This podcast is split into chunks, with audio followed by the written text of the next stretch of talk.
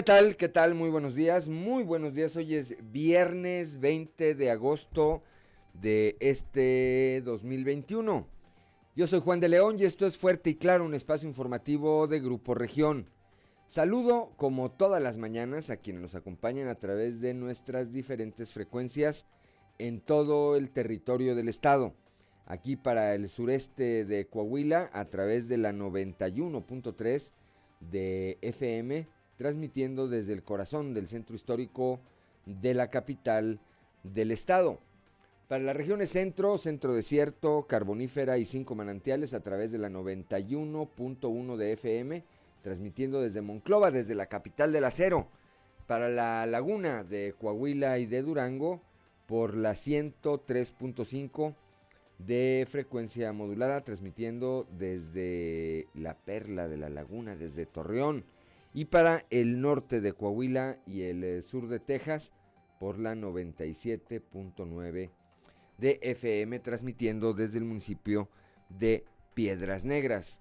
Un saludo, un saludo a todos ellos, así como a quienes nos acompañan a través de las redes sociales por las diferentes páginas de Facebook de Grupo, de Grupo Región. Hoy, como todos los días, hay mucha, hay mucha eh, información y estos son los titulares de hoy. Bueno, pues de nueva cuenta, de nueva cuenta tiembla en eh, Saltillo. Ayer por la noche se registró un temblor, esto de acuerdo al reporte del Servicio Sismológico Nacional.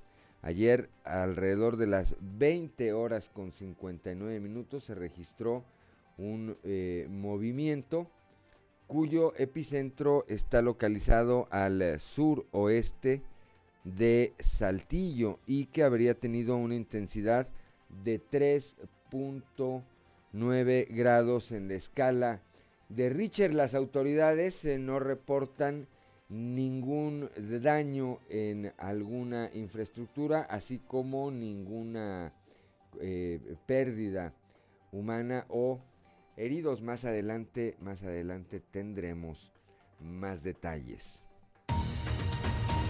La Secretaría de Salud en el estado exhortó a la población a no caer en fraudes ni estafas de vacunas falsas contra el COVID-19, en especial de las que eh, se venden con la supuesta marca o de la supuesta marca AstraZeneca. Esto después de que la COFEPRIS emitiera un comunicado alertando, alertando sobre esta situación. A partir de hoy comienza la jornada de vacunación contra el coronavirus dirigida al rango de edad de los 18 a los 29 años en los municipios de Saltillo y Arteaga. Se van a aplicar o habrá disponibles eh, aproximadamente 94 mil dosis del de eh, biológico AstraZeneca precisamente. La Secretaría del Bienestar advirtió que en esta vacunación no habrá espacio para rezagados de otros rangos de edades. Luego de que adultos mayores eh, de Piedras Negras fueran citados en el salón del SUTERM para el registro de pensiones, eh, para recibir este beneficio a personas mayores de 65 años, hubo caos, ya que muchos pensaron que el trámite de pensión era la aplicación de la vacuna contra el COVID-19. Esto lo declara la subdelegada de programas del bienestar Rocío Domínguez Vital. En Sabinas se pone en cuarentena la Universidad Autónoma del Noreste, la UANE.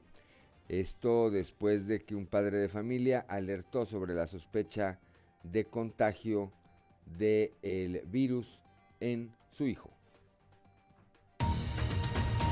Con el propósito de reflexionar y atender dudas en torno al eh, regreso responsable y seguro a clases, la Unión Nacional de Padres de Familia invitó a la comunidad a participar en el conversatorio Escucharnos para el regreso. Se va a llevar a cabo vía Zoom el eh, día de mañana, 21 de agosto. Luego de la derrota de la CTM en la planta de General Motors en Silao, Guanajuato, tras la votación en la que los trabajadores decidieron ya no continuar eh, adheridos, que su contrato colectivo de trabajo estuviera controlado por la Confederación de Trabajadores de México. El delegado del Sindicato Nacional de Trabajadores del Transporte y la Construcción en Coahuila, Gerardo eh, Covarrubias, destacó la madurez de la CTM para aceptar esta derrota. Coahuila se consolida como un estado líder y vanguardista en materia de centros penitenciarios y buenas prácticas de reinserción social en México y América Latina, al cumplir con la recertificación American Correctional, Association, la ACA, por sus siglas del Centro de Internamiento Especializado en Adolescentes Varonil de Saltillo y el Centro Penitenciario Femenil también de Saltillo. Al encabezar la develación del ícono paleontológico como parte de la ruta Vinos y Dinos, el alcalde de la capital, Manolo Jiménez Salinas, felicitó y reconoció el trabajo que ha realizado Casa Madero en la, viti, en la, en la vinicultura perdón, dentro de sus primeros 424 años. Bueno, pues esta, esta y otra información hoy aquí en Fuerte y Claro. Comenzamos.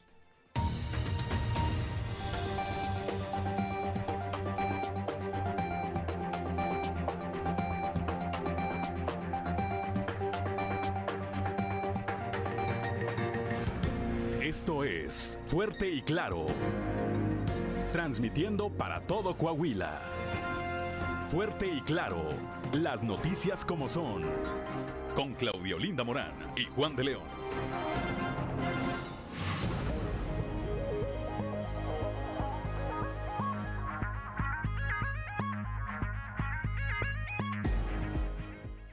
Ya son las 6 de la mañana, 6 de la mañana con 10 minutos que no se le haga tarde. Tenemos una temperatura de 18 grados centígrados aquí en, el, eh, en la capital del estado. 24 grados en Monclova, 23 en Piedras Negras, así como en Torreón. General Cepeda en este momento tiene 18 grados, Arteaga 16, Musquis 23, Sabinas, San Juan de Sabinas y la hermana República de San Buenaventura 24 grados centígrados. Cuatro Ciénegas eh, tiene 23 grados, Parras de la Fuente 19 y el vecino municipio de Ramos Arispe 19 grados centígrados. Vamos eh, rápidamente con mi compañera Angélica Acosta para conocer los detalles del pronóstico del tiempo.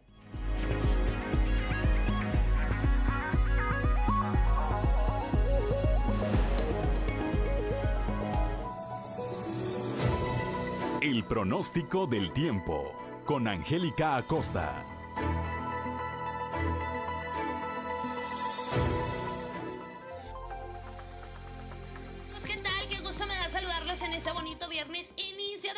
Semana, mi nombre es Angélica Costa y estoy lista para darte los detalles del clima. Pon atención, Saltillo. Máxima de 28 grados centígrados, mínima de 14 durante el día, soleado. De bueno, de un cielo soleado pasaremos a parcialmente nubladito y por la noche de igual manera parcialmente nublado. La posibilidad de precipitación es de 3% ahí para Saltillo. Vámonos hasta Monclova.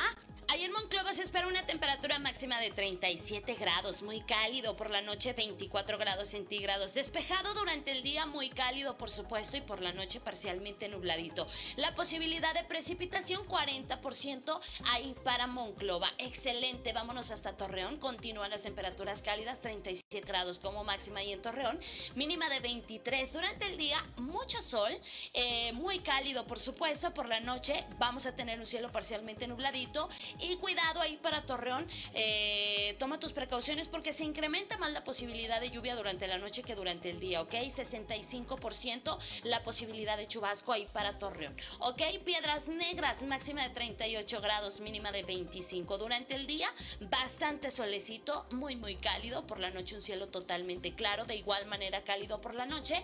Y la posibilidad de lluvia, 12% ahí para Piedras Negras. Perfecto. Para la Sultana del Norte, ¿tienes algún compromiso, pon atención, también temperatura cálida y para Monterrey 37 grados como máxima mínima de 22 durante el día, soleado totalmente muy muy cálido por la noche principalmente claro, de igual manera cálido por la noche y bueno, la posibilidad de lluvia 2% ahí para Monterrey. Listo amigos, los detalles del clima, vamos a tener un inicio de fin de semana muy cálido, cuídate mucho, protégete, toma tus precauciones e hidrátate por favor y también recuerda el uso de cubrebocas sigue siendo obligatorio. Muy buenos días. El pronóstico del tiempo con Angélica Acosta.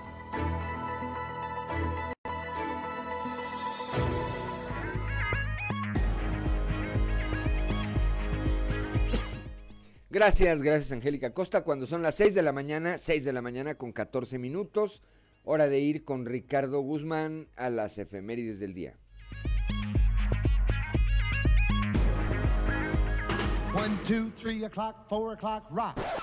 ¿Quiere conocer qué ocurrió un día como hoy? Estas son las efemérides con Ricardo Guzmán.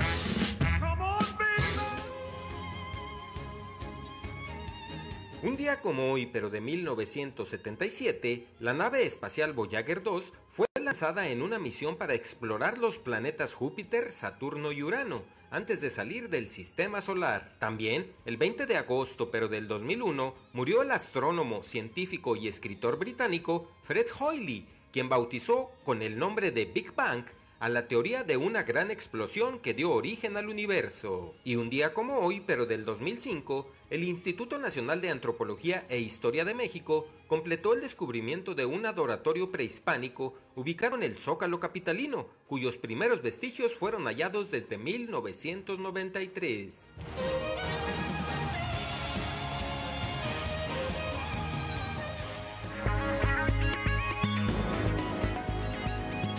Ya son las 6 de la mañana, 6 de la mañana con 15 eh, minutos. El santoral del día de hoy corresponde a quienes llevan por nombre Bernardo, Leovigildo, Cristóbal y Samuel.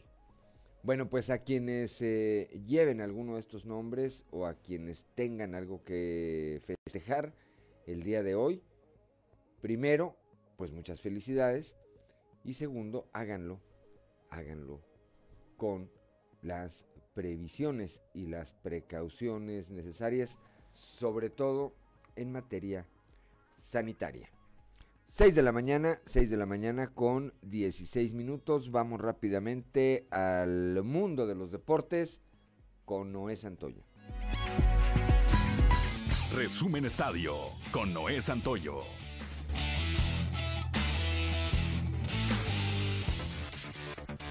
Diversos medios en la capital mexicana colocan a Jimmy Lozano como el futuro estratega de las Chivas. Y es que Guadalajara tiene un paso incierto con Víctor Manuel Bucetich. En 41 duelos al frente del rebaño apenas ha conseguido 15 victorias, 15 empates y 11 derrotas. Lozano se encuentra sin trabajo al dejar la selección sub-24 que logró la medalla de bronce en Tokio 2020 y el lunes dará una conferencia de prensa para hablar de su futuro.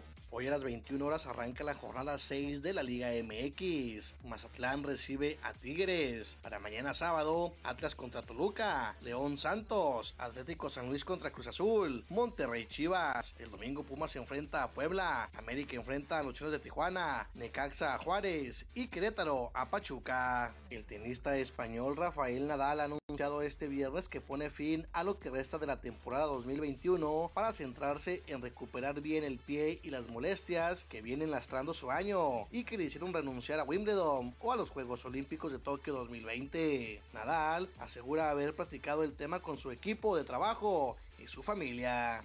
Hoy se reanudó la actividad de las series de zona en la Liga Mexicana de Béisbol. Tijuana estará visitando a los aceros de Monclova y Guadalajara a los rineros de Aguascalientes. En la zona sur, Tabasco estará en Yucatán y México en Veracruz. El mexicano Saúl Canelo Álvarez y el estadounidense Caleb Plant llegaron a un acuerdo para enfrentarse el próximo 6 de noviembre por todos los campeonatos del peso supermediano en una contienda a realizarse en Las Vegas y en la modalidad de pago por evento en el territorio estadounidense. A pesar de los obstáculos que en algún momento tuvieron muerta la batalla y que obligó de alguna forma a aplazarla de septiembre a noviembre, finalmente se firmó y siguió la contienda por los títulos que tiene Canelo, el de la Asociación Mundial de Boxeo, el del Consejo Mundial de Boxeo y el de la Organización Mundial de Boxeo, mientras que Plan va a poner en juego el de la Federación Internacional de Boxeo. Resumen Estadio con Noé Santoyo.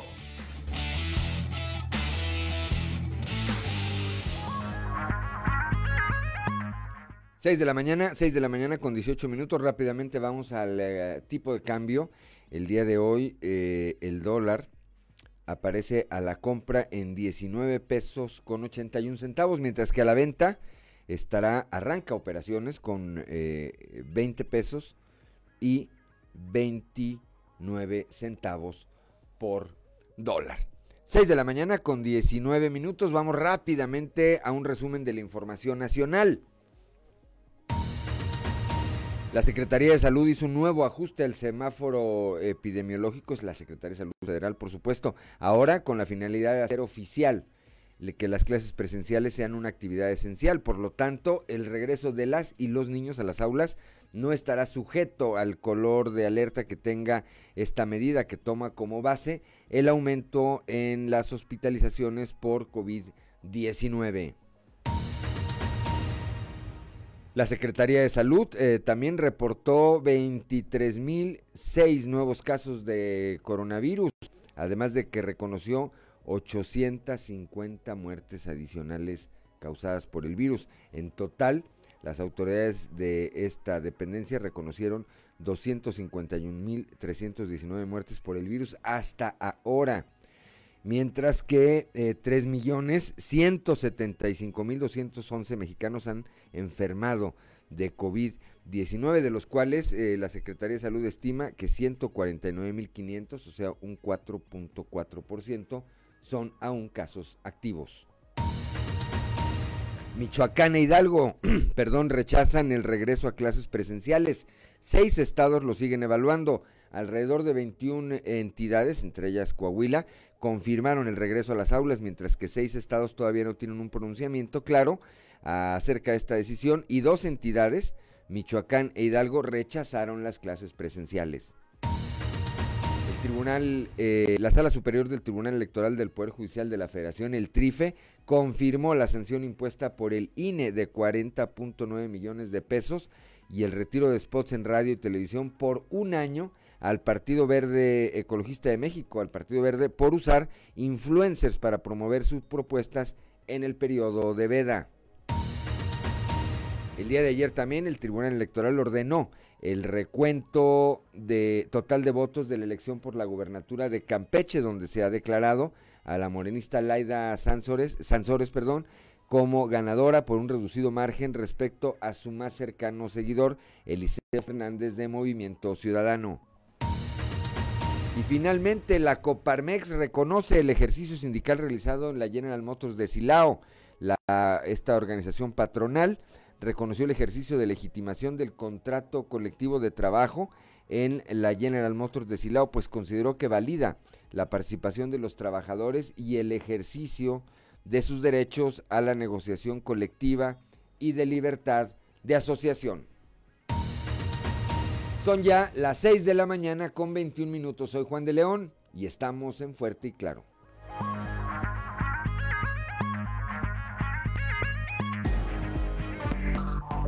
Enseguida regresamos con Fuerte y Claro. Seguimos en Fuerte y Claro.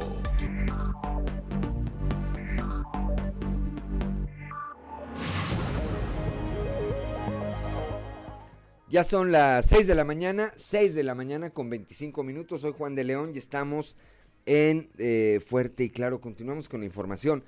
El día de ayer por la noche, eh, en punto de las 8 con 58, de acuerdo al sistema, al Servicio Sismológico Nacional, se registró un temblor en eh, Saltillo, que habría sido de 3.9 grados en la escala de Richter. Este, el epicentro, está localizado de acuerdo también al Servicio Sismológico Nacional. Eh, el epicentro se, se, registró a 34 kilómetros al suroeste de la ciudad, siendo este el segundo que se presenta en menos de un mes. El pasado martes 27 de julio se registró uno en la región sureste, localizado específicamente en el municipio de Ramos Arispe. Tras el reporte y pues las diversas eh, eh, alertas que se generaron a través de las redes sociales, elementos de protección civil de Saltillo iniciaron recorridos por diferentes sectores de la ciudad en búsqueda de daños o de prestar auxilio a la población. Sin embargo, no se reportó ninguna novedad. Ya lo decía yo al inicio, por lo menos de manera inicial, por lo menos de manera inicial, no se dieron a conocer daños estructurales en infraestructura urbana o particular y tampoco hay registro de personas que hubiesen eh, tenido algún, alguna complicación a causa de este fenómeno, de este fenómeno natural. Son las 6 de la mañana, 6 de la mañana con 28 minutos. Vamos a un panorama informativo por el estado. Comenzamos con eh, mi compañero Cristo Vanegas aquí en el sureste del estado alertan por posible venta de vacunas falsas contra COVID-19. Cristo, muy buenos días.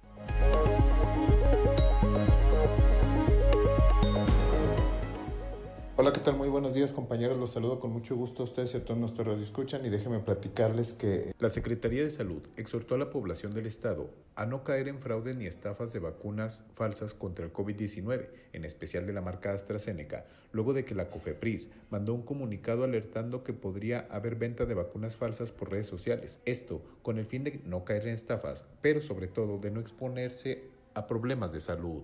La Secretaría de Salud Nacional externó que la aplicación del biológico es gratuita y que solo se aplica de acuerdo a la Política Nacional de Vacunación contra el virus SARS-CoV-2 para la prevención del COVID-19 en México. Así que en un documento emitido por la COFEPRIS se alerta que cualquier vacuna contra el COVID-19 a la venta a través de páginas de Internet, redes sociales, vía telefónica, farmacias, hospitales o puntos de venta constituye un riesgo para la salud al ser de dudosa procedencia.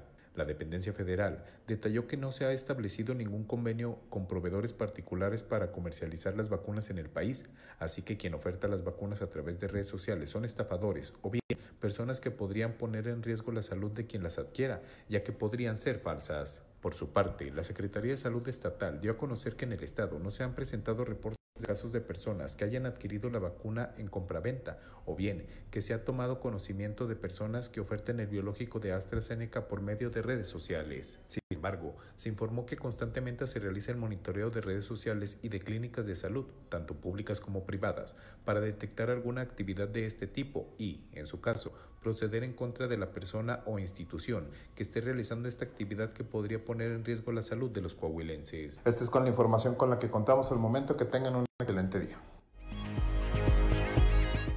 Son las 6 de la mañana, 6 de la mañana con 30 minutos. Aquí, eh, bueno, pues hay algunas gentes que, que algunas personas que además les aprecio que nos han escrito en, el, en este caso a mi eh, WhatsApp personal, pero si usted tiene alguna opinión con respecto a si tembló, que ahí está registrado, o al origen de estos temblores, mándenosla, envíenosla a nuestra línea de WhatsApp, es el 844 155 69 15 844 155 69 15 o a través de nuestras eh, páginas de Facebook, de las páginas de Facebook de Grupo Región, entre ellas Región Capital Coahuila. Si usted tiene alguna opinión con respecto a estos temblores o algún otro tema, o algún otro tema, le repito, nuestro número de WhatsApp es el 844 155 6915. Bueno, continuamos con este recorrido informativo por el estado. Son las 6 de la mañana con 31 minutos. Aquí en el sureste también los vigilantes de la salud van a poner énfasis, eh, especial énfasis en la vigilancia en mercados sobre ruedas de la ciudad para que cumplan los protocolos sanitarios. Raúl Rocha, mi compañero, tiene la información. ¿Qué tal compañeros? Buenos días. Esta es la información para el día de hoy. Los vigilantes de la salud pondrán énfasis en los mercados sobre ruedas de la ciudad para que cumplan protocolos sanitarios contra COVID-19, dijo Eduardo Morelos Jiménez, titular de comercio organizado en Saltillo. Agregó que en estos momentos los mercados ambulantes están trabajando hasta un 75% con las diferentes medidas sanitarias que deben de cumplir. La, la medida de los espacios eh, ya tiene determinada ya hace ya, ya, tiempo. Pues mira, la ocupación sigue al 75. Digo, realmente eh, se regresó, no ha aumentado. Eh, y los operativos han continuado. Contamos todavía con el apoyo de los vigilantes de la salud, este, con los rondines también Protección Civil ha estado apoyando y los inspectores están en la, en la, rutina normal. No, a la ocupación, digo, realmente a los que están desde empadronados desde un inicio. Ajá. Sí. Faltan algunas gentes que no han querido regresar a ellos por temas de salud todavía. Que era raza que se ponía en los pasillos del medio. Ajá. Esa es la parte que falta. Fíjate que yo creo que, que, en lo general todos, ¿no? Yo creo que a nadie le gustaría este, volver a cerrar. Eh, desgraciadamente, pues ahorita no sabemos eh, con el tema de los casos y los aumentos que se han dado, digo, más que todo por las vacaciones, digo, realmente lo que se detectó fue eso. Esta es la información para el día de hoy. Buen día. Son las 6 de la mañana, 6 de la mañana con 33 minutos, que no se le haga tarde. Ahora vamos hasta la región carbonífera, allá con Moisés Santiago Hernández. La Universidad Autónoma del Noreste, la UANE, en su campus Sabinas, se encuentra en cuarentena ante la sospecha de un caso positivo de COVID-19. Moisés Santiago, muy buenos días. Muy buenos días, Juan, y todo nuestro amable auditorio que nos escucha en todas nuestras frecuencias. Se pone en cuarentena la Universidad Autónoma del Noreste, Campus Sabinas, por sospecha de COVID. Esto después de que un padre de familia alertó sobre la sospecha del contagio de COVID-19 de su hijo. La directora del plantel, Eugenia Saucedo Cruz, aseguró que se realizó todo el proceso del protocolo necesario, donde se determinó que el estudiante se realizara la prueba, la cual dio positiva, y al mismo tiempo se detectó otro alumno sospechoso que está en espera de los resultados. Dijo que se mantiene durante 14 días naturales el cierre del plantel educativo. Esto es lo que nos comenta. padre de familia que este uno de un familiar directo del estudiante eh, tenía síntomas. El familiar tenía síntomas. El estudiante no tenía ni alta temperatura ni nada. Pero por protocolo se quedó y se esperó este, para la prueba y eh, resultó positivo transcurridos los días y se dio parte a, jurisdicción sanitaria y por protocolo se tiene que cerrar la escuela con un solo brote 14 días naturales. Hay otra sospecha y estamos en espera de, del resultado. Entonces, este, si fuera a ser el caso, de igual manera son los 14 días porque el aislamiento fue en el mismo momento. Desde la región carbonífera, para Grupo Región Informa, su amigo y servidor Moisés Santiago. Que tengan un excelente día. Ya son las 6 de la mañana, 6 de la mañana con 35 minutos. Vamos ahora a la región lagunera, ya con mi compañero Víctor Barrón, con el propósito de reflexionar y atender dudas en torno al regreso responsable y seguro a clases la Unión Nacional de Padres de Familia eh, pues invita a este conversatorio escucharnos para el regreso. Víctor Barrón, muy buenos días. Muy buenos días amigos de Fuerte y Claro en temas de la comarca lagunera con el propósito de reflexionar y atender dudas en torno al regreso responsable a clases, la Unión Nacional de Padres de Familia invitó a la comunidad a participar en el conversatorio Escucharnos para el regreso, a realizarse vía Zoom el próximo sábado 21 de agosto. De esto habló María Guadalupe Caro Angulo, representante del organismo en el estado de Coahuila, a quien vamos a escuchar.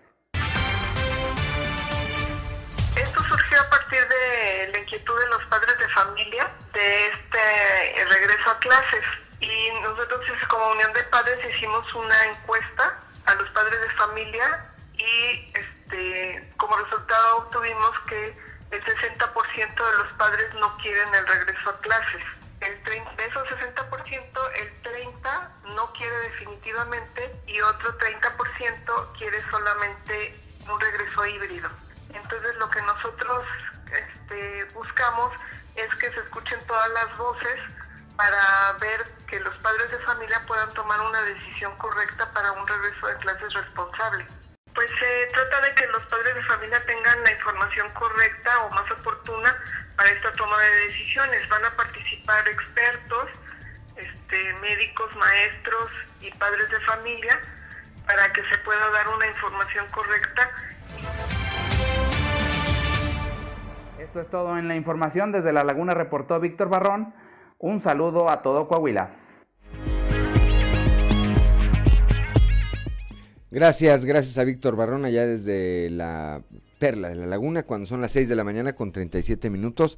Rápidamente nos vamos a la portada del día de hoy de nuestro periódico Capital, que en su nota principal pues habla de esta información que ya nos comentaba Christopher Vanegas, alertan sobre estafa con vacunas contra el COVID-19, particularmente de la marca AstraZeneca. La COFEPRIS emitió una alerta nacional, en ella incluye al estado de Coahuila, pues eh, avisando, alertando, advirtiendo que a través de redes sociales hay quienes están sorprendiendo a particulares, a empresas y personas eh, en lo particular, sobre, eh, con, con respecto a ventas bajo diferentes argumentos, eh, sobre venta de vacunas de la marca AstraZeneca. No se están vendiendo.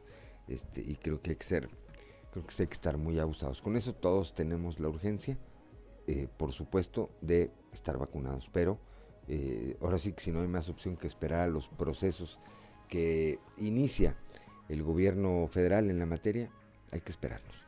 Hay que esperarnos. Inicia en Saltillo la vacunación para jóvenes de 18 a 29 años. En un momento más vamos a estar platicando con esto en vivo con mi compañera Leslie Delgado. Esta vacunación inicia hoy aquí en la región sureste, particularmente en Saltillo y en el municipio de Arteaga. Ya nos toca, ya nos toca a los de 18 a 29, ¿verdad? No a los ancianos de 50 a 59 como, nos, como les pusieron. ¿verdad? La diócesis de Saltillo anuncia que regresa a semáforo amarillo. También más adelante vamos a estar platicando de este tema. Ya comentábamos los detalles de este nuevo temblor registrado ayer por la noche aquí en la región sureste, específicamente al sur, al suroeste de Saltillo, allá pues estaría localizado por la zona de Derramadero, que es donde dicen que no sintieron nada.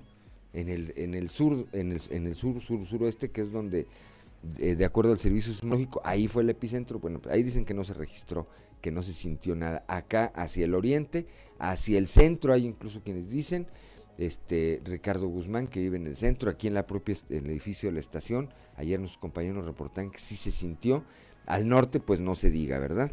Bueno, eh, por otra parte, Coahuila se consolida como un estado líder y vanguardista en centros de centros penitenciarios y buenas prácticas de reinserción social. Esto lo señala el, eh, gobernador del estado.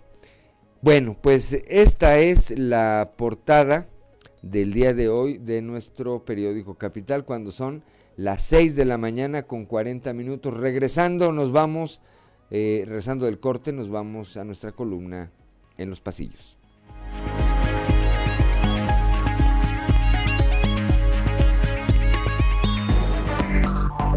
Enseguida regresamos con Fuerte y Claro.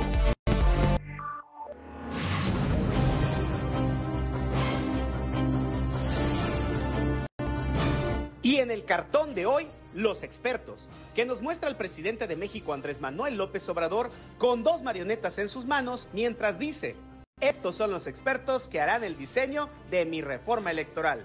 Sería por distracción o mala leche, pero al que ayer confundieron con su hermano Carlos Román Cepeda fue al alcalde electo de Torreón, Román Alberto, de los mismos apellidos. El hierro fue en las redes sociales de Astrid Casale, esposa del actual presidente municipal de ese municipio, Jorge Cermeño, en el marco de una visita a la guardería de la Dirección de Seguridad Pública. Aunque inicialmente en el post se referían a Román Alberto con el nombre de su hermano, más tarde el equipo de la primera dama de la Perla de la Laguna corrigió la publicación. Muchas razones se ve que tenía Tereso Medina para mostrar la cara de preocupación que el pasado miércoles lució en el marco del inicio de la reunión plenaria de los próximos diputados federales del PRI. Finalmente, en las primeras horas de este jueves, se conoció el resultado adverso para el sindicato de la CTM que encabeza Medina Ramírez y que con la derrota de ayer en la planta de GM en Silao perdió la titularidad del contrato colectivo de trabajo. Sobre derrotas, quien ya parece resignado a perder el control que durante años tuvo sobre el PAN en Coahuila es Memo Anaya. La exitosa incursión del grupo de Alfredo Paredes y Mario Dávila con la militancia albiazul de la Perla de la Laguna parece ser el golpe final a las pretensiones de Anaya de mantener para lo que queda de su grupo, el CDE panista. Anaya, por cierto, desapareció de nueva cuenta de las redes sociales desde el pasado 1 de agosto.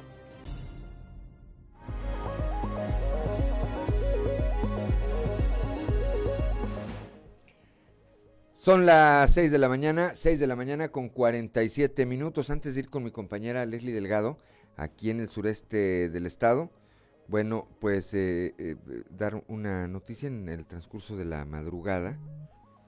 En el transcurso de la madrugada hubo un eh, choque en la carretera 57 en el tramo conocido como El Infante. el saldo es de dos muertos, dos personas muertas y cuatro heridas. Más adelante vamos a estar ampliando, vamos a estar ampliando esta información. Por lo pronto, tengo en la línea telefónica y le aprecio mucho a mi compañera reportera Leslie Delgado.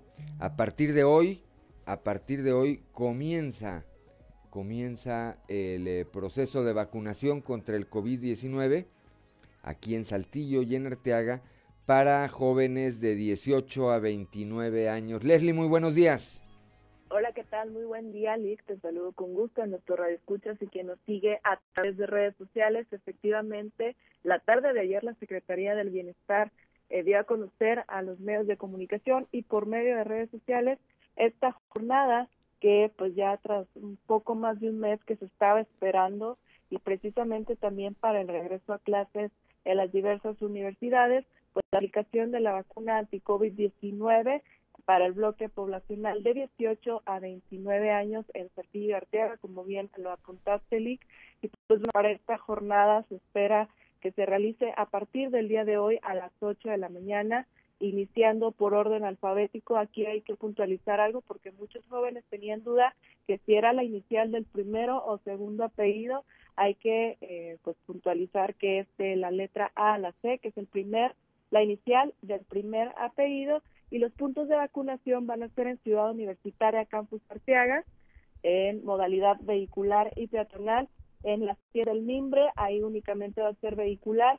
En las instalaciones del eh, Centro de Convenciones Canacintra, al poniente de la ciudad, ahí únicamente va a ser peatonal. Obviamente reiterarles que la, documentación es el expediente de vacunación lleno e impreso con los datos generados a través pues del portal mivacuna.salud.gov.mx copia de identificación oficial y copia de la CUT va a estar a partir de las 8 de la mañana hasta las 2 de la tarde. En este sentido se plantea que se apliquen cerca de 94 mil dosis de la farmacéutica AstraZeneca y pues durante este fin de semana van a continuar y hasta el martes 24 de agosto. Algo muy importante también que hay que decirle a nuestros escuchas es que no van a vacunar a personas rezagadas únicamente a los que pertenecen a este bloque poblacional debido pues al tamaño de la población pues que somos parte, formamos parte pues de este esquema el Pues sí, ahí sí le queda decir a usted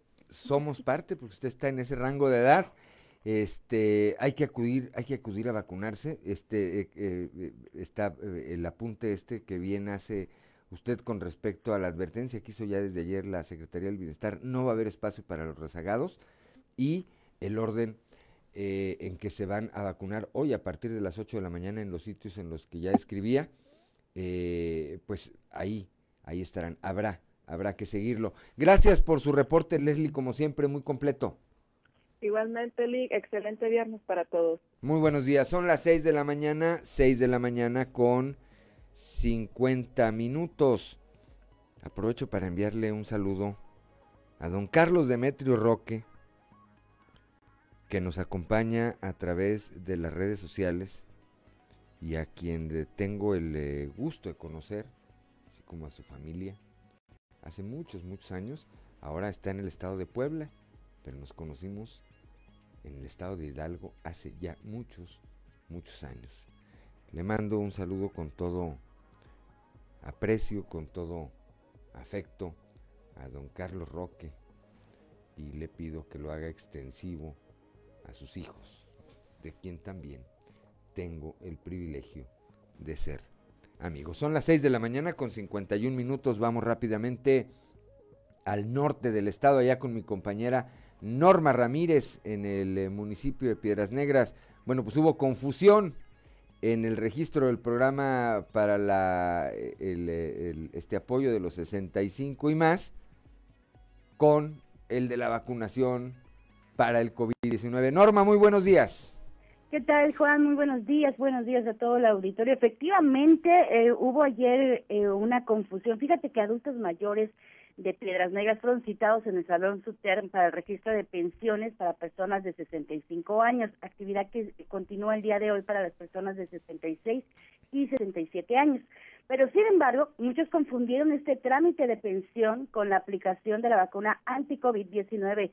Así lo declara la subdelegada del Programa Sociales del Bienestar, Rocío Domínguez Vital. Escuchemos.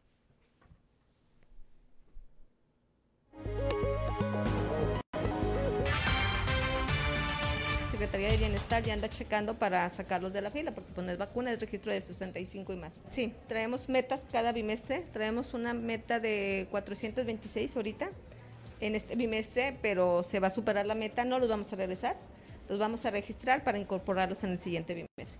También preguntaban que si cumplían los 65 años en meses como septiembre, octubre, podrían venirse a registrar o estas personas tienen que esperarse a la segunda jornada. Tendría que esperarse en el siguiente eh, bimestre para el registro porque el sistema no nos permite subir la información si no tiene los 65 años cumplidos. ¿Qué requisitos tiene que tener aparte de la edad? Ok, copia del INE, de la CUR, acta de nacimiento y comprobante de domicilio, comprobante de domicilio vigente de tres meses.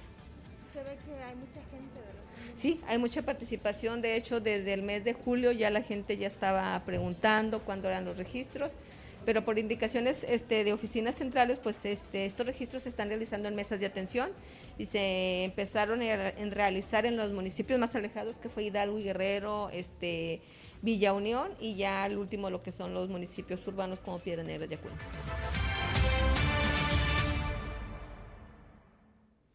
Seis de la mañana, seis de la mañana con cincuenta y tres minutos, pues me imagino el caos que se habrá generado Norma con esta situación. Así es, ¿y sabes cómo se dieron cuenta?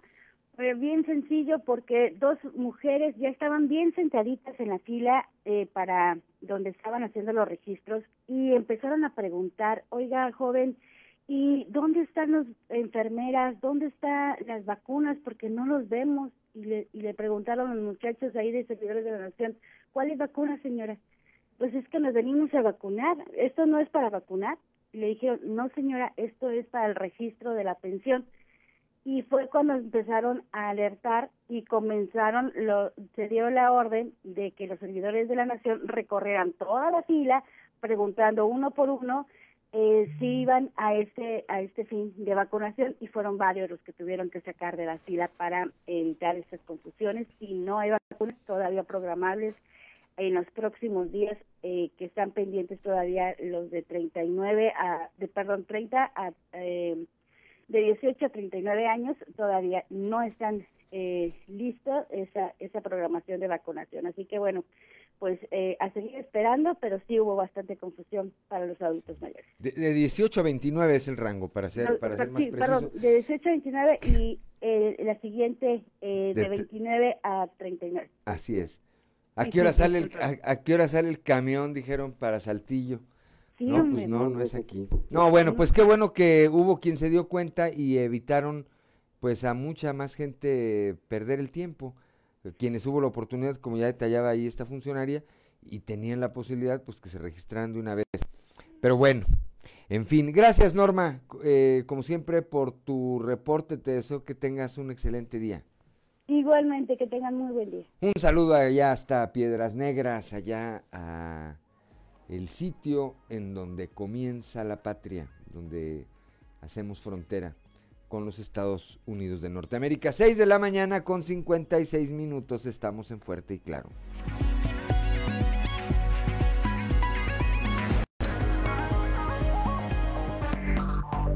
Enseguida regresamos con Fuerte y Claro.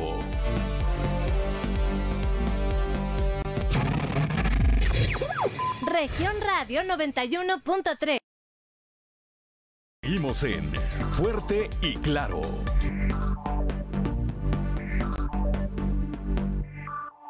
El contexto de la noticia con Luis Guillermo Hernández Aranda.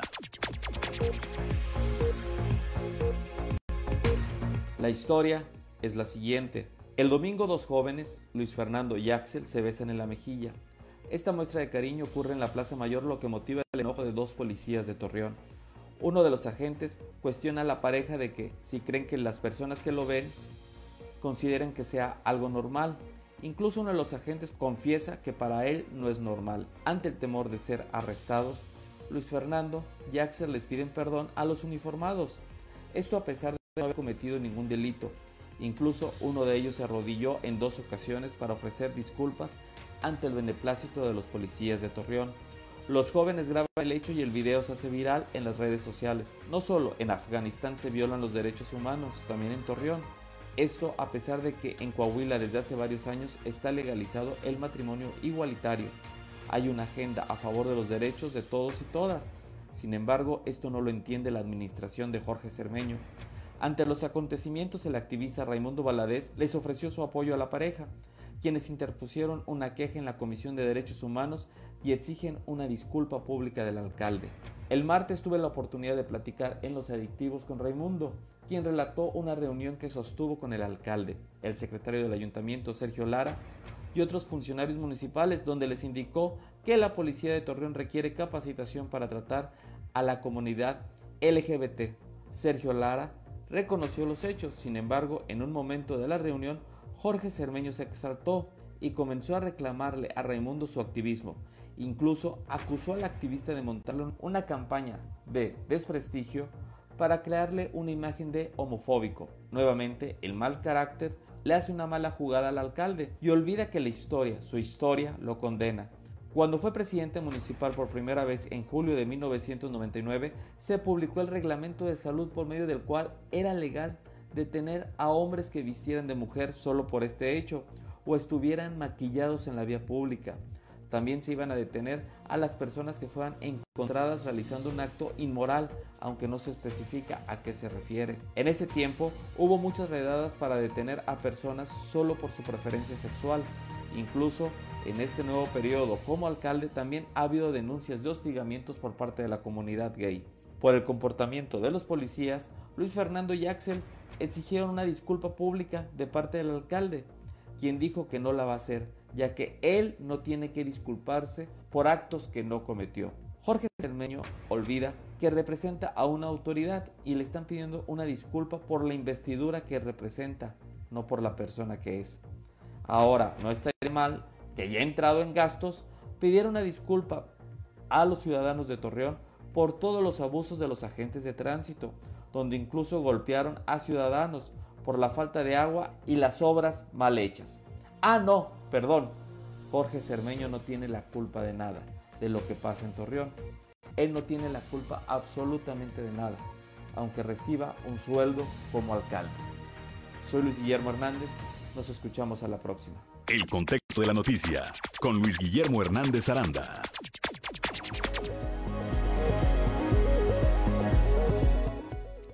Siete de la mañana, siete de la mañana con tres minutos. Bueno, pues la opinión de Luis Guillermo Hernández Aranda, nuestro amigo periodista, allá desde la región lagunera, en descargo de esto que decía Luis Guillermo, de pues las eh, múltiples denuncias que se interpusieron en contra de elementos de tránsito y vialidad allá en Torreón, habrá que recordar pues que también algunos ciudadanos eh, actuaron en sentido contrario, ¿verdad? Eh, recordemos, el lunes, el lunes recuperamos esas imágenes de cuando aquel hombre pues barrió, trapeó y sacudió con un agente de vialidad, ahí se lo llevó como media cuadra a puros manazos y lo regresó a puras patadas. Son las 7 de la mañana, 7 de la mañana con 4 minutos. Bueno, vamos eh, ahora a platicar de un eh, tema interesante, rápidamente una cápsula de, y es, se refiere a la Universidad del Trabajador, donde trabajar y estudiar si es posible. Vamos a escuchar esta cápsula y regresamos en un momento.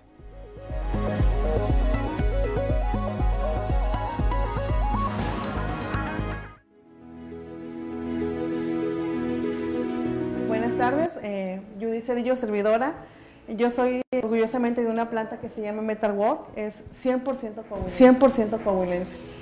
Yo me enteré de este programa porque en la planta donde estoy nos becaron a 12 trabajadores, nos pagaron la beca a nosotros, nos quisieron desarrollar y afortunadamente con, con el término de mi carrera puedo tener un mejor puesto de trabajo y sobre todo una mejor percepción económica, que a final de cuentas creo que es lo que todos buscamos en, en nuestra vida. Me apoya mucho mi esposo, tengo una niña ya de 7 años, me tocó en el quinto, semestre, en el quinto cuatrimestre, perdón, embarazarme.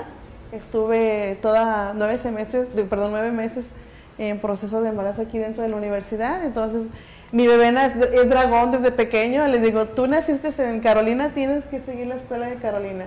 La verdad, los maestros, desde que ingresamos el primer año a clases, después de muchos años de no haber estudiado, el ingresar a otra vez a una escuela, agarrar un cuaderno, agarrar una pluma, agarrar un lápiz, un libro, los maestros tuvieron mucha paciencia con nosotros. Realmente son maestros muy certificados, muy calificados, de mucha confianza, de mucha paciencia.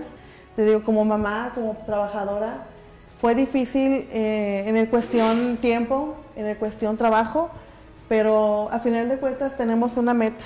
La meta final era graduarnos, era tener nuestro título y tener un mejor trabajo y sobre todo ser mejor profesionistas. Y aquí en Carolina pues lo hemos logrado. Anímense a estudiar, anímense, vale la pena, vale la pena. Es un proyecto de vida que lo vamos a, a seguir heredando con los hijos.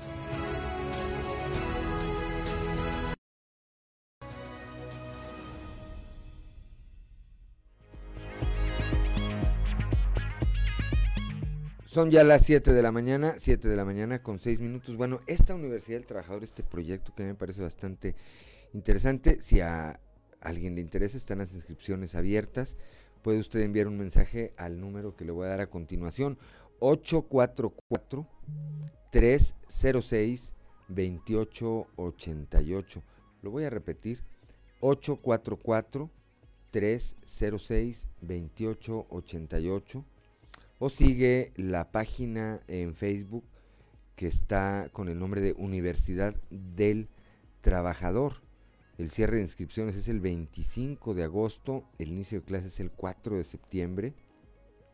Pues me parece que es una buena oportunidad para quienes eh, eh, desean continuar con su preparación académica y que pues ciertamente cuando eh, trae está la, la posibilidad de tener un título, e, e, efectivamente cambian, cambian las percepciones económicas. Y además es un, tema también hasta de autoestima. 7 de la mañana, 7 de la mañana con 7 minutos. Platicamos hace un momento de este accidente ocurrido en eh, las primeras horas de este viernes eh, y que le eh, damos los detalles. Los servicios de emergencia de Sabinas y Allende fueron alertados por automovilistas sobre el accidente ocurrido en la cuesta El Infante en las primeras horas de este viernes. El percance fue en la carretera federal 57 por la vía libre a la altura del kilómetro 164. El, eh, reporte hasta, eh, hasta ahora es de dos personas sin vida y fueron dos autos compactos los que eh, tuvieron este choque. Se logró identificar a una de las personas fallecidas. Se trata del chofer de un taxi en Piedras Negras, identificado como Hugo N. La otra víctima es una mujer que viajaba con él. En el sitio también quedaron eh, lesionadas cuatro personas, lesionadas de gravedad, que fueron trasladadas a distintos hospitales. La Guardia Nacional reportó que las personas heridas y las víctimas mortales viajaban en dos vehículos. Uno era un auto Nissan Versa, color blanco, eh, modelo 2018 con placas B556 CUA del servicio de taxis de la ciudad de Piedras Negras. El otro era un Honda color amarillo modelo 2017 con eh, placas FPH 8427 del estado de Coahuila. Pues lamentable lamentable, sin duda, este percance, repetimos, eh, ocurrido en las primeras horas de este viernes. Son eh, las 7 de la mañana con 10 eh, minutos rápidamente tras la derrota de la CTM en la planta llena de motores en Silao, Guanajuato, luego de que en la votación los trabajadores decidieran pues ya no continuar afiliados a esta central obrera. El eh, delegado del Sindicato Nacional de Trabajadores del Transporte y la Construcción en Coahuila, Gerardo Covarrubias, destacó que esto es muestra del sindicalismo libre que está surgiendo en el país.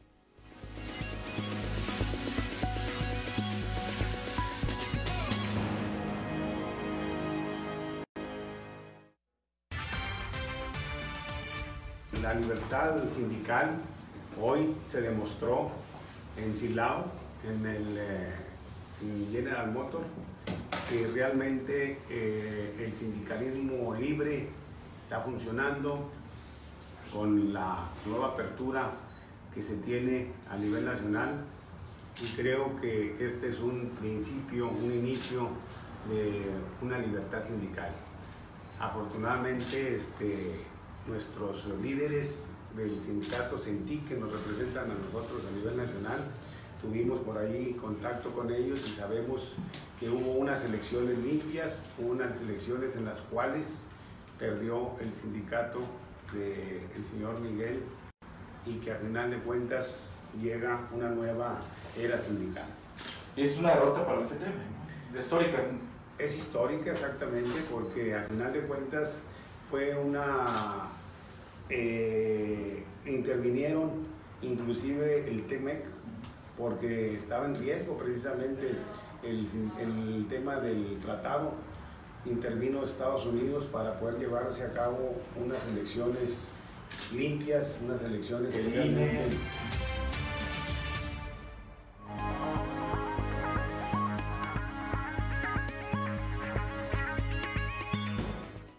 Ya son las 7 de la mañana, 7 de la mañana con 12 minutos.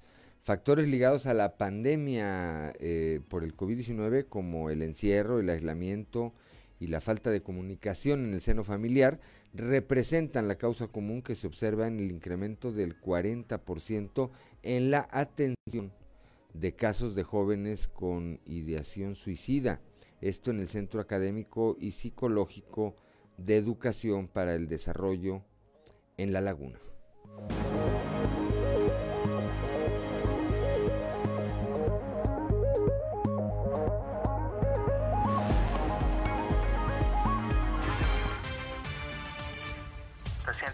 Tuvimos el caso de una niña de 10 años eh, que apareció ahí por ahí este en, en el patio de su casa la encontraron muerta, ¿verdad? Este, se había suicidado. Y pues vemos que semana tras semana aparecen personas que se han quitado la vida. En cuanto a nuestro centro, en la atención tanatológica, sí hemos notado un incremento en estas situaciones de ideación suicida muy frecuentes y sí en jóvenes de entre 18, 15, igual 25 años, que por distintas situaciones, ya sea por la parte directa de lo que es el vivir con la situación de la pandemia, como también después de haber experimentado muertes de seres queridos, en donde la impotencia de poder hacer algo los ha llevado a esas situaciones. Entonces sí es algo que en la parte del suicidio está ocurriendo y que se han incrementado los casos, te digo, al menos nosotros lo notamos en cuanto a la parte de la lesión suicida.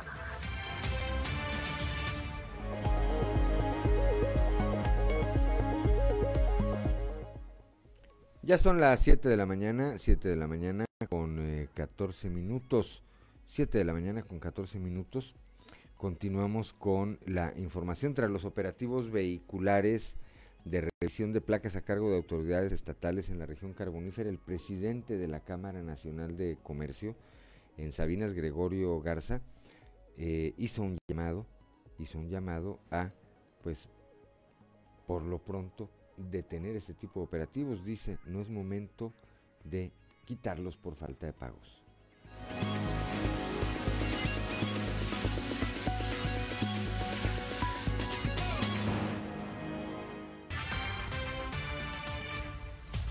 Ahora, quiero ser muy claro en esto. Los comerciantes siempre hemos apoyado y siempre hemos, eh, siempre hemos entendido y siempre hemos estado eh, de parte de la legalidad de nuestros comercios. Invitamos a todos nuestros socios a que siempre tengan todos sus papeles en regla, tanto de Seguro Social, tanto de Secretaría de Trabajo, pero también eh, vehicular en dado caso todos los negocios que, así cuenten con vehículos y, diferentes.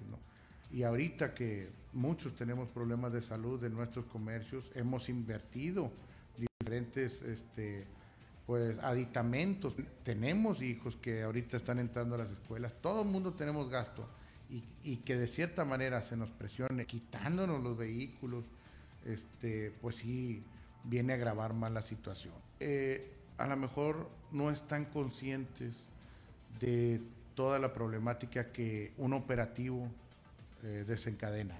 Yo sé que el señor gobernador siempre nos ha apoyado aquí en la Carbonífera y sobre todo la Cámara de Comercio eh, y sé también que nosotros como comerciantes siempre hemos estado dentro de la legalidad.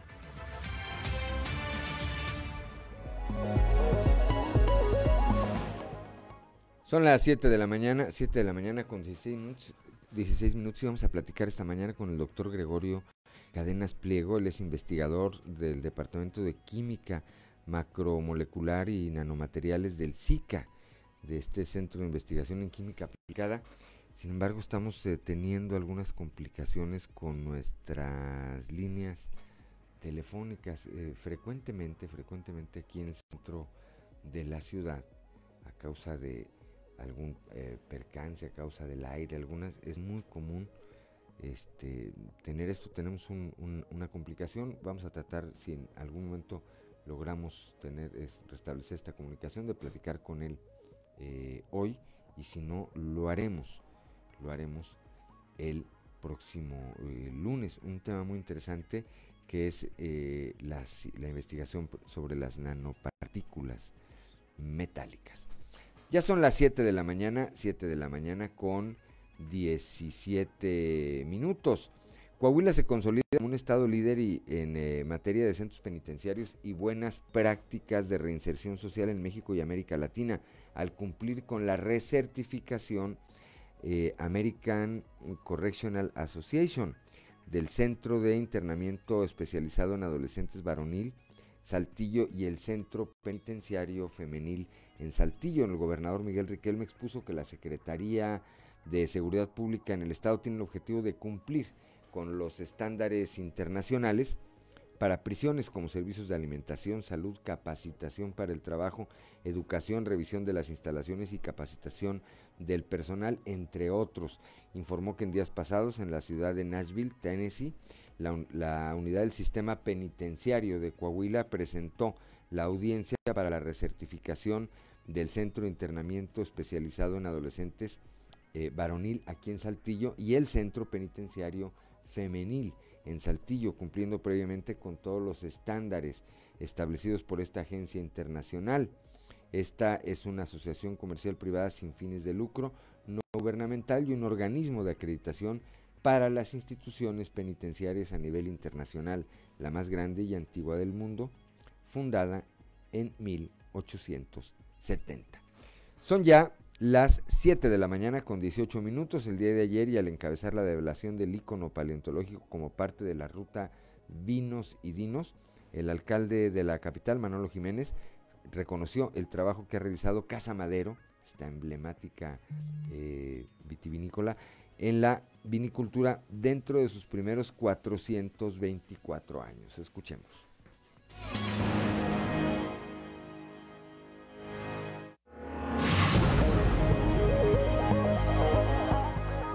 7 de la mañana, 7 de la mañana con 19 eh, minutos. Eh, bueno, en un momento más vamos a estar platicando con eh, mi compañero Antonio Zamora y también en un momento más, para que no se despegue de su radio, estaremos como todos los viernes, como todos los viernes, platicando con mi compañero Osiris García abordando pues temas, temas sobre todo del ambiente político, pero desde la óptica, siempre los viernes se vale, desde la óptica pues de la sátira, de la ironía, acompañado siempre, normalmente viene con guitarra, a veces trae acordeón, a veces trae tololoche, ¿verdad? A, ver con qué instrumento viene ahora. Son las 7 de la mañana, 7 de la mañana con 20 minutos. Soy Juan de León y estamos aquí en Fuerte y Claro.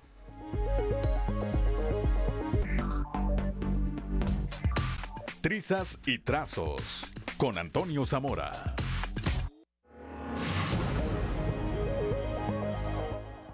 Son las 7 de la mañana, 7 de la mañana con 24 minutos, que no se le haga tarde Vamos eh, ahora hasta la capital del acero, allá en región centro, en Monclova, con mi compañero y amigo periodista Antonio Zamora. Toño Zamora, muy buenos días. Buenos días, Juan. Buenos días a, las personas que nos sintonizan a esta hora. La mala noticia acá en Monclova es que ayer eh, llegamos a los 187 contagiados de, de COVID-19 y, la buena noticia, Juan, es que pese al crecimiento en el número de, infectados, eh, el número de hospitalizados apenas llegaba a 13. Eso yo creo que es una excelente noticia de que quienes han estado ahí encamados pues se recuperan y, se van a su casa y consideramos que esto se debe a lo que platicábamos ayer de que están vacunados y pues bueno la vacuna si no evita que te contagies, si e, evita que, tengas más problemas, más problemas de salud. Eh, donde está la situación así como crece también es en, Ciudad Frontera con 83 personas, este, eh, afortunadamente sin, sin, gente en los hospitales. Y fíjate Juan que ayer eh, pues nos invitaron a la lucha libre, eso sí, con la sana distancia y con doble cubrebocas y lo que tú quieras. ¿Y sabes cuál fue la sorpresa al entrar a, la arena Tigre Padilla? Que los aficionados no traían cubrebocas. Que los niños, muchos niños, que les encanta la, la, lucha libre, pues tampoco sin, sin cubrebocas que incluso pues les permiten subirse al ring y todo ese tipo de cosas y pues a ellos se hacen ahí sus sus llaves y sus patadas voladoras y demás. La urraca rana. la, la huracarrana, sí, todo ese tipo de cosas. La doble Nelson, para quienes nos gustó la lucha libre de, de, de pequeños, nos acordamos, ¿no? Sí, sí, y, y este, tampoco este, sin cubrebocas los niños, ¿no? Entonces yo creo que eh, tres o cuatro que se acercaron ahí donde estábamos sentados, pues les preguntamos, ¿no? Que, que si iban a ir a la escuela eh, el lunes. Eh, algunos dijeron que tenían muchas ganas, o, o- otros nomás se nos quedaban viendo. Y, y un niño dijo, no, yo, yo no voy a ir. Está yo no voy a ir a la peligroso. escuela". No, porque tengo cuatro. Ajá. Yo tengo cuatro años, entonces yo todavía no voy a la, a la primaria, pero, pero yo sí quiero ir al jardín de niños. Pues ya ves que también está muy difícil que se vayan los jardines. ¿no? Yo creo que, eh, como tú comentabas ayer, hay que seguir este, tomando las precauciones necesarias, que entiendan los papás que esto es ya de veras. Eh, un- un- una persona de mis lectores, mujer, por cierto, me mandaba una un- pues un, un tema, un texto antier, si mal no recuerdo, y en ese texto me decía Juan que el coronavirus era un invento. O sea, hay personas que siguen pensando que son inventos, hay personas que, que creen que los muertos no son por coronavirus, entonces quién sabe por qué serán, pero hay muchas personas, así como esa lectora, eh, que afortunadamente es de Moclova, entonces este, no, no me está viviendo ahorita allá en Tío, bueno, quién sabe, aquí en Moclova también. No, sí, puede también allá y nos escuchan Sí, allá en la región acá, centro, entonces, en la región si me está norte, en la laguna. Lo sentimos, este, amiga, pero yo creo que el coronavirus es muy en serio, que la epidemia o, eh, es muy en serio y que se han muerto muchas personas de eso y que debemos evitarlo. Así es, la- la- lamentablemente, y la única alternativa ahorita es cuidarnos, no se trata de desafiar a la autoridad, no se trata de engañar a la autoridad, estamos jugando con la vida de quienes más queremos y estamos eh, poniendo en riesgo también precisamente la vida de nosotros y de quienes más queremos. Hoy por lo pronto te comento, eh, antes de despedirnos, Toño, hoy inicia aquí en la región sureste el proceso de vacunación para el rango de edad de 18 a 29 bueno. años. Teníamos ya un mes, un poquito más de un mes, desde que se llevó a cabo la última, el último proceso de vacunación aquí en eh, la capital. Bueno, hoy arrancan ahí 94 mil dosis. El llamado a los jóvenes, porque nada más no va a haber espacio para rezagados, ya advirtió la Secretaría del Bienestar ayer, es pues a que acudan y se vacunen. Si ocurre, si ocurre, este, como bien apuntas, se ha llevado muchas vidas, eso es tristísimo, hay familias enteras allá Así en eh, Monclova, en la capital del acero, bueno, pues a ustedes les tocó vivir de cerca tragedias, eh, eh, verdaderas tragedias con familias enteras, que se fueron cuatro hermanos, los papás y tres hermanos, eh, bueno, ¿para qué? Ahora sí que para qué recordarlo. El llamado es a vacunarnos, Toño. Así es, sí, y sobre todo los, los muchachos, ¿no? Que este, algunos se, se encuentran así rejegos a, a recibir el inmunizante, pero hay muchos, muchos, muchos, muchos, muchos este, que sí se quieren vacunar. Pues que lo hagan, que tengan la oportunidad, que sepan que sí es cierto, que no les ponen chip, y si les ponen chip, pues seguramente luego les pueden poner saldo, que si se les pegan los tenedores, bueno, pues a todo mundo se nos pegaban los tenedores, pero luego los regresábamos, Toño. Así es. ¿verdad? Bueno, pásatela, pásatela bien, eh, mi querido Toño Zamora, que tengas un excelente fin de semana. Hasta el lunes, Juan. Hasta el lunes. Son las 7 de la mañana, 7 de la mañana con 30 minutos. Ya está aquí en el estudio, como todos los viernes, guitarra en mano. Que comentábamos ahorita, Osiris, que a veces traes guitarra, a veces Ujú. traes acordeón, a veces que traes un tololoche. Sí, desde que era yo el bajista de la rondalla sorpresa, vos, desde entonces ando cargando con él. Este, muy bien. Son las 7 de la mañana con 31 minutos. Ya está Osiris García, como todos los viernes, para, pues, eh, ahora sí que cantando. Cantando. La vida es Cantando y tirando. Cantando. La vida es mejor cantando. Aparte, aparte como que se siente menos feo lo que dices cuando lo cantas. Se oye menos brusco, diría el piporro. sí, no sean brusco. Sí. Adelante, Osiris. Vos. Hoy traigo esta canción que debería empezar como un, con un tun, tun, tun, tun. ¿Por qué? ¿Por qué, mi querido Ricardo? Pues porque el día de ayer, carnales, ustedes, bueno, los que viven en Saltillo, los que no están en Saltillo, les tenemos que contar, hoy ya les contamos, que ayer tembló. ¿Y dónde te agarró el temblor? Realmente yo venía en la carretera Monclova, pero vamos a hacer como que lo sentí aquí. Ajá. Oye, no si llegué y todo el mundo, oh, ¿sentiste el temblor?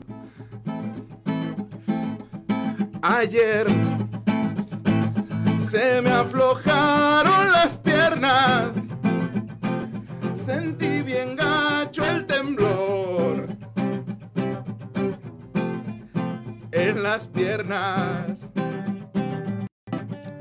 A veces pasa un camión, no sé, y se mueve la mesa. Oh, estoy viendo que ayer perdió Tereso. Sigue perdiendo el control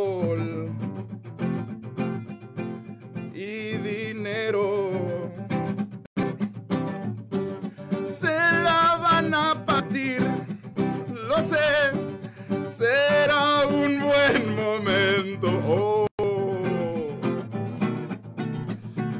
Es una meta, la cuarta transformación, dar chipote al líder charro. No queda mucho, pero Es la verdad. es la verdad. sé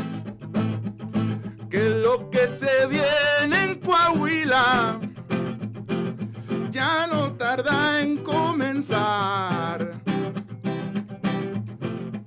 La elección se viene encima el tiempo, no sé, algunos se ven más lentos. Oh, hay una meta que tienen en cos y es mudarse aquí por región. ¿Y en dónde estamos ubicados, queridos compañeros de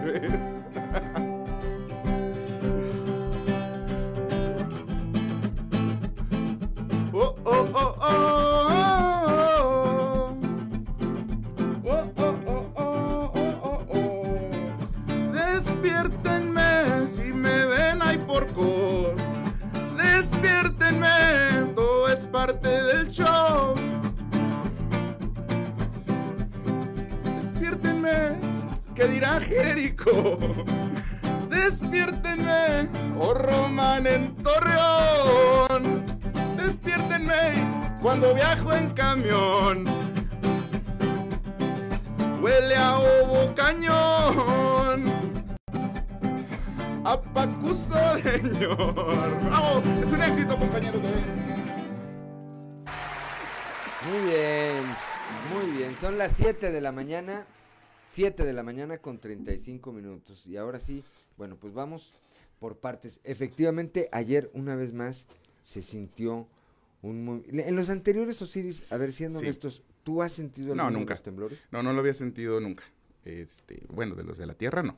Nunca había sentido un temblor así. Este, en la Ciudad de México en algún momento me tocó Pero aquí, sentirlo aquí en Saltillo. No. Fíjate que ayer eh, particularmente se hablaba, aquí nuestro compañero Ricardo Guzmán nos decía, él vive también aquí en el centro como tu servidor, que él sí sintió a un compañero, nuestro compañero Edgar Medina, que estaba en turno a esa hora aquí en la estación, eh, dijo que sí se había También. sentido aquí en el edificio.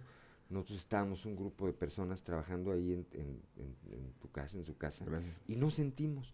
Yo- a mí no me ha tocado sentir una sola vez eh, Un temblor aquí. un temblor.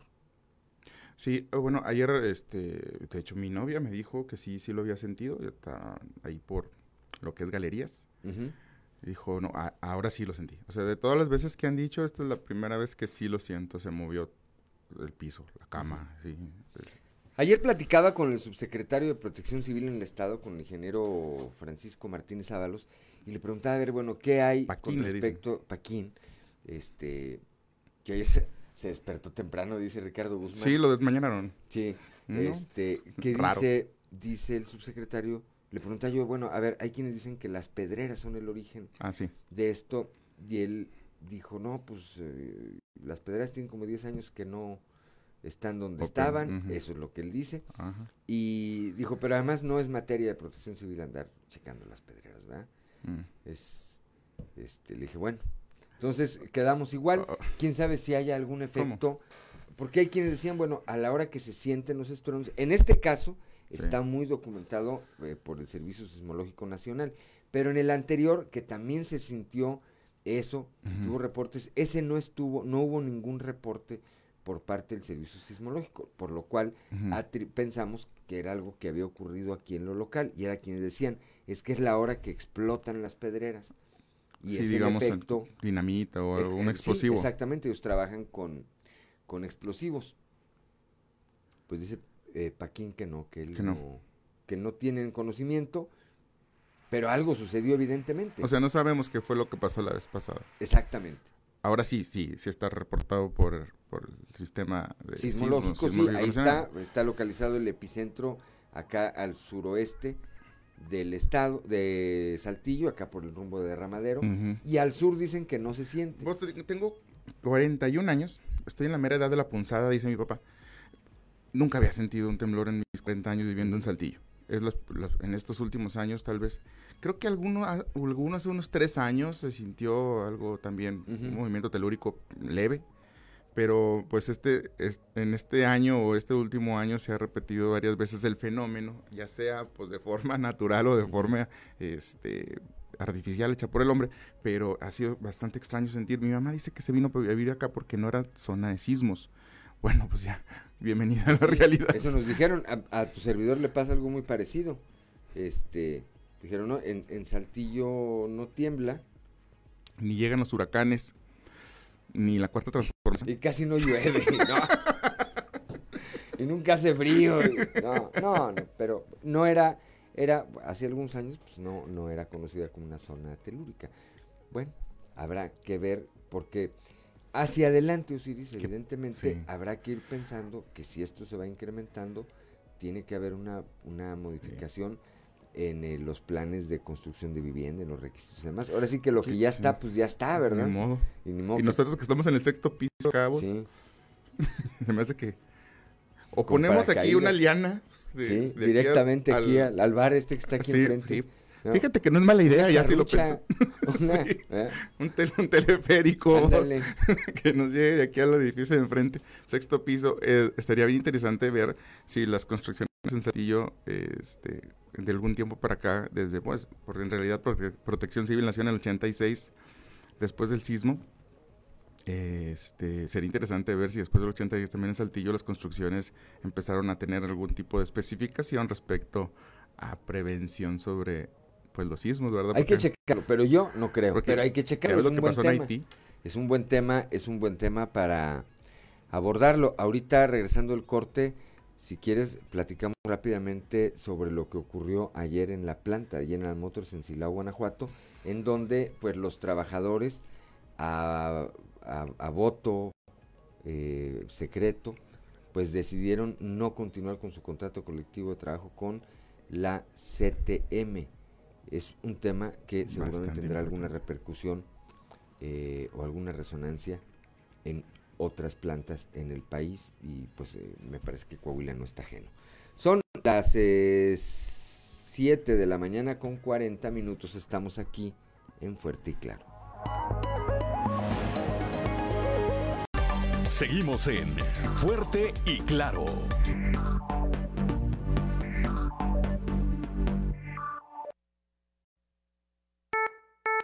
Alerta ambiental. Con Carlos Álvarez Flores.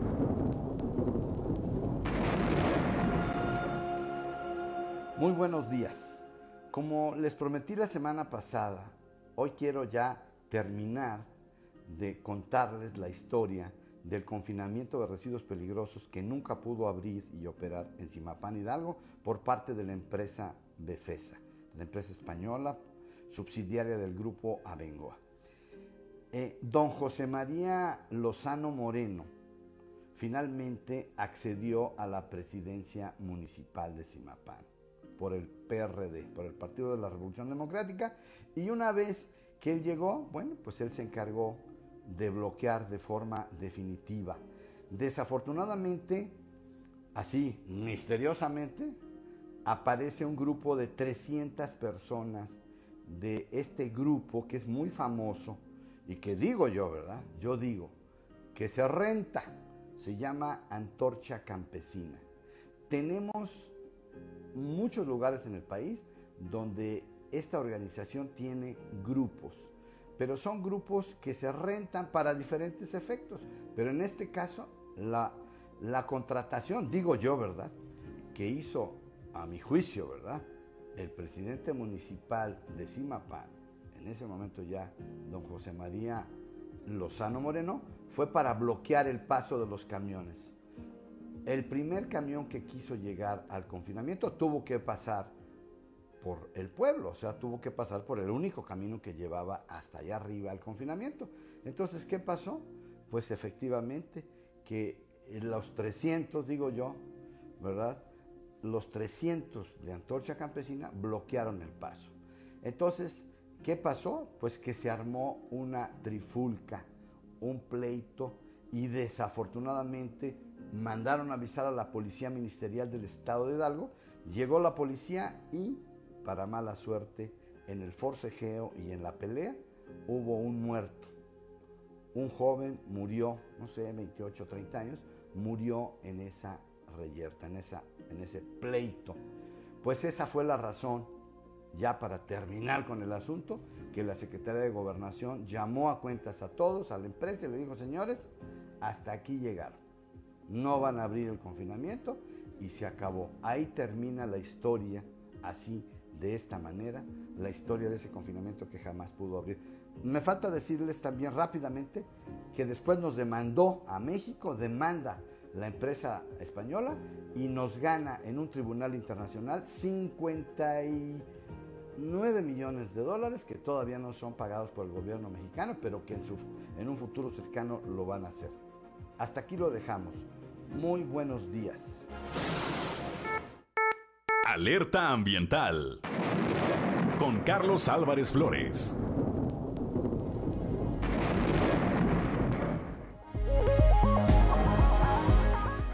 Siete de la mañana, 7 de la mañana con 48 minutos. Continuamos, pues ya estamos ya aquí en la parte final de Fuerte y Claro esta mañana de viernes. Y estoy, como todos los viernes, con Osiris García. A ver, Osiris, ¿qué pasó en eh, Silao, Guanajuato, en esta planta de General Motors? Hubo un recuento una para ver revisión si los trabajadores estaban de acuerdo en que su contrato colectivo de trabajo lo manejara este sindicato Miguel Trujillo de la Confederación de Trabajos de México, Sí. Cuyo secretario general es eh, Tereso Medina, está, la titularidad la tenía ese sindicato eh, con Tereso Medina Ramírez, dirigente de la CTM en Coahuila, a la cabeza, y tres mil y tantos trabajadores dijeron no, dos mil y tantos trabajadores dijeron sí, ganó el no, de tal manera que se anula eh, el contrato colectivo de trabajo con la CTM. Hay que decirlo, no se pierden, no pierden eh, derechos sindicales que habían ya conquistado, pero esto abre la posibilidad, me parece que es una de las cosas importantes, o se constituye en una victoria de Napoleón Gómez Urrutia. Sí, estamos viendo una tendencia, voz de mm, el gobierno federal a través de eh, señor Napoleón, de meter un poco de mano también a la CTM. Eh, se le han metido mano a prácticamente todos los organismos de gobierno, organizaciones sociales. No está mal, o sea, en realidad es un, si, si se pretende un cambio de régimen, este, es lo que se, de lo que termina pasando. Y, y tampoco está mal del, el hecho de que fue una elección Libre. libre. Yo, yo nada más pregunto, y te pregunto a ti, aunque en algún momento se va a saber, ¿van a ganar mejor los trabajadores? No. Mira, vos, es, es- eso es más complicado que... No, sí. Dijo Napito, no estábamos hablando de eso. Sí, a- a- se trataba de eso al Sí. final, va a decir. No, no lo creo, en realidad no creo que se, se vea este, reflejado en, en una mejora de salarios. En realidad, ahorita lo estamos platicando, yo no lo sabía, este reportaje de la revista Forbes en donde pues marca o nos muestra más o menos los salarios en los que están tasados Sí, sí, eh, lo en que- Silao, lo- sea, muy bajos. Lo que ganaban los trabajadores en Silao en un mes es lo que ganan nuestros trabajadores en Estados Unidos o en Canadá en una semana. Mm. hacían esa, que dices tú, oye, híjole, qué mal Sí. por nuestro compadre Tereso. Nunca sale en Forbes y el día que sale, sale porque le dan una exhibida ahí. Este, pero bueno, no hay felicidad completa, ¿verdad? No. Y eso también abre eh, brecha a pensar o que les pueda dar la oportunidad a ellos de pensar, porque me imagino que ya lo están analizando, de a Napoleón Gómez Urrutia, de pensar, bueno, y en Saltillo y Ramos y Derramadero, ¿qué tantas empresas hay? ¿Y qué tan factible es empezarle a meter mano allá? Es decir, ¿cuándo se le va a antojar? Ya estuvo metido en la región carbonífera, todos lo sabemos. Hambre Me tiene. parece que eh, la, lo que ocurrió con eh, arneses acá en Acuña, en el norte, tampoco es ajeno No. a la mano de Napoleón. ¿En qué momento se le va a ocurrir venir a las grandes armadoras aquí al sureste eh, del estado? ¿Y qué va a pasar? ¿Y qué va a pasar? Habrá gente, yo pregunto, y es pregunta, por eso hay que ser muy claro, es pregunta. ¿Estarán contentos los trabajadores con la representación que tienen por parte de sus sindicatos? Y no me refiero nada más a la CTM, ¿eh? también está la CROC y están algunas otras organizaciones. ¿Realmente estarán contentos? ¿O es el momento en que, en que los dirigentes sindicales digan, a ver, vamos a darle un cambio de ruta a esto antes de que vengan a Pito, así como Pac-Man, Pac-Man, pues se viene come. comiendo todo, porque eh, capitaliza algo que es muy natural, que es la inconformidad de la colectividad, ¿no? Sí, y bueno, eso es un poco hasta natural que pase, como bien lo dices vos, eh, un, un cambio de, un, un golpe de timón, como le dicen de repente de parte de los trabajadores, porque si bien es cierto, eh, lo que mencionas es totalmente real, eh, los líderes sindicales pues tienen muy mal eh, prestigio, pareciera públicamente que, que- que son representantes ahí y que todo el mundo los apoya, ¿no? Tienen una cuota de poder que es representada bajo una base sindical que es la que les mantiene. ¡Oh! Un compadre en el gobierno que Sí, es el pero que los populares mantiene. no son. No, no, no, en realidad no lo son. No son populares y bueno, ahí se puede sacar un cierto tipo de ventaja. Ahora, como bien lo apuntas, y esto es clave, esto no sabemos si realmente va a representar una mejora económica para los trabajadores, pero lo que sí representa es una un cambio de poder. Ya no va a ser Sí va a ser una CTM. mejora económica para Napito, eso Sí. es un hecho, pero el tema es ver si lo va a compartir o va a procurar que haya también una cuestión eh, de desarrollo para quienes ahora va a representar, ¿no? Sí, a lo mejor nada más le agregan una T a la CTM de transformación. Sí, va a ser siendo la CTM, pero con doble T. Así es. No, pues habrá que ver, habrá que ver que este qué es lo que ¿Dónde ocurre termina? en este tema, que a mí me parece bastante interesante por lo que eh, por lo que representa, ¿no? Sí. Eh, las derrotas pues, antes era impensable, ¿no? Eh, que le ganan a CTM, bueno, pues ya está ocurriendo, ya hemos visto, esto ya se materializó, aquí dábamos la nota ayer muy temprano en la mañana, nuestro amigo periodista Eduardo de la Peña difundió, me parece que fue el primero que sacó el resultado del recuento allá en la planta de Silao, este, y de ahí pues retomamos muchos y bueno, ya poco a poco comenzó a generarse, a difundirse esta, esta información. 7 de la mañana con 54 minutos, en un minuto algo más Osiris García esta mañana de viernes. No, pues anda caliente el ambiente político. Me da gusto que ya finalmente se empiecen a mover las piezas. Este, quién sabe dónde terminará todo esto, pero la gente anda ya, este, calefactos, dijiste tú, ¿verdad? Los calefactos. Ah, está bien, está bien. Este, Ayer Miroslava Sánchez, la del eh, Morena, les dijo a sus calefactos locales, les dijo, eh, tranquilos, primero afíliense. Yo no sé, yo me imag- me imagino que, y no anden comprando candidaturas. Y total, ¿A nunca dijo Armando? Guadiana, Nunca, pero no. no, nunca dijo, y espero que no lo vaya a decir, ¿verdad? Espero que no lo vaya a decir, pero bueno. Ay, Son- me hiciste sacar una carcajada del fondo de mi corazón. Son las 7 de la mañana, 7 de la mañana con eh, 55 minutos, prácticamente ya nos vamos esta mañana. Antes de irnos, un reporte de eh, última hora aquí nos envía Paco de la Peña. Largas filas, en largas filas esperan automovilistas y peatones la vacunación anticovid para jóvenes de 18 a 29 años en Ciudad Universitaria. Bueno, pues tómense su tiempo, pero sí váyanse a vacunar, ¿eh? A ver, entiendo que, de hecho entiendo que son menos vacunas del, que el número de personas que tienen esta edad. Pues son 94 mil vacunas. Pero son 140 mil. A ver, ojalá que vayan los 140 y tantos mil. No había tantos registrados, se habían registrado 80 y tantos mil.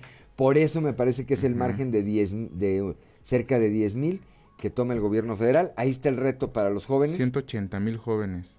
Y solo hay 94 mil, ¿verdad?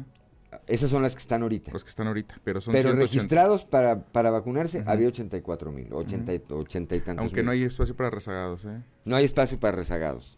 Pero sí, sí es la mitad de las vacunas de ese sector poblacional. Así es. Bueno, pues ya nos vamos esta mañana de viernes, 7 de la mañana con 56 minutos. Gracias a ustedes, como siempre, a Ricardo Guzmán en la producción, a Ricardo López en los controles, a Rodrigo Flores, Ociel Reyes y Cristian Rodríguez que hacen posible la transmisión de este espacio a través de las redes sociales, pero sobre todo a usted que nos distingue con el favor de su atención a través también de las diferentes frecuencias de Grupo Región en todo el territorio del estado de Coahuila, 152 mil kilómetros cuadrados tiene nuestra entidad. Pásela bien. Le recuerdo que eh, Fuerte y Claro es un espacio informativo de Grupo Región bajo la dirección general de David Aguillón Rosales. Yo soy Juan de León y le deseo que tenga usted un gran fin de semana.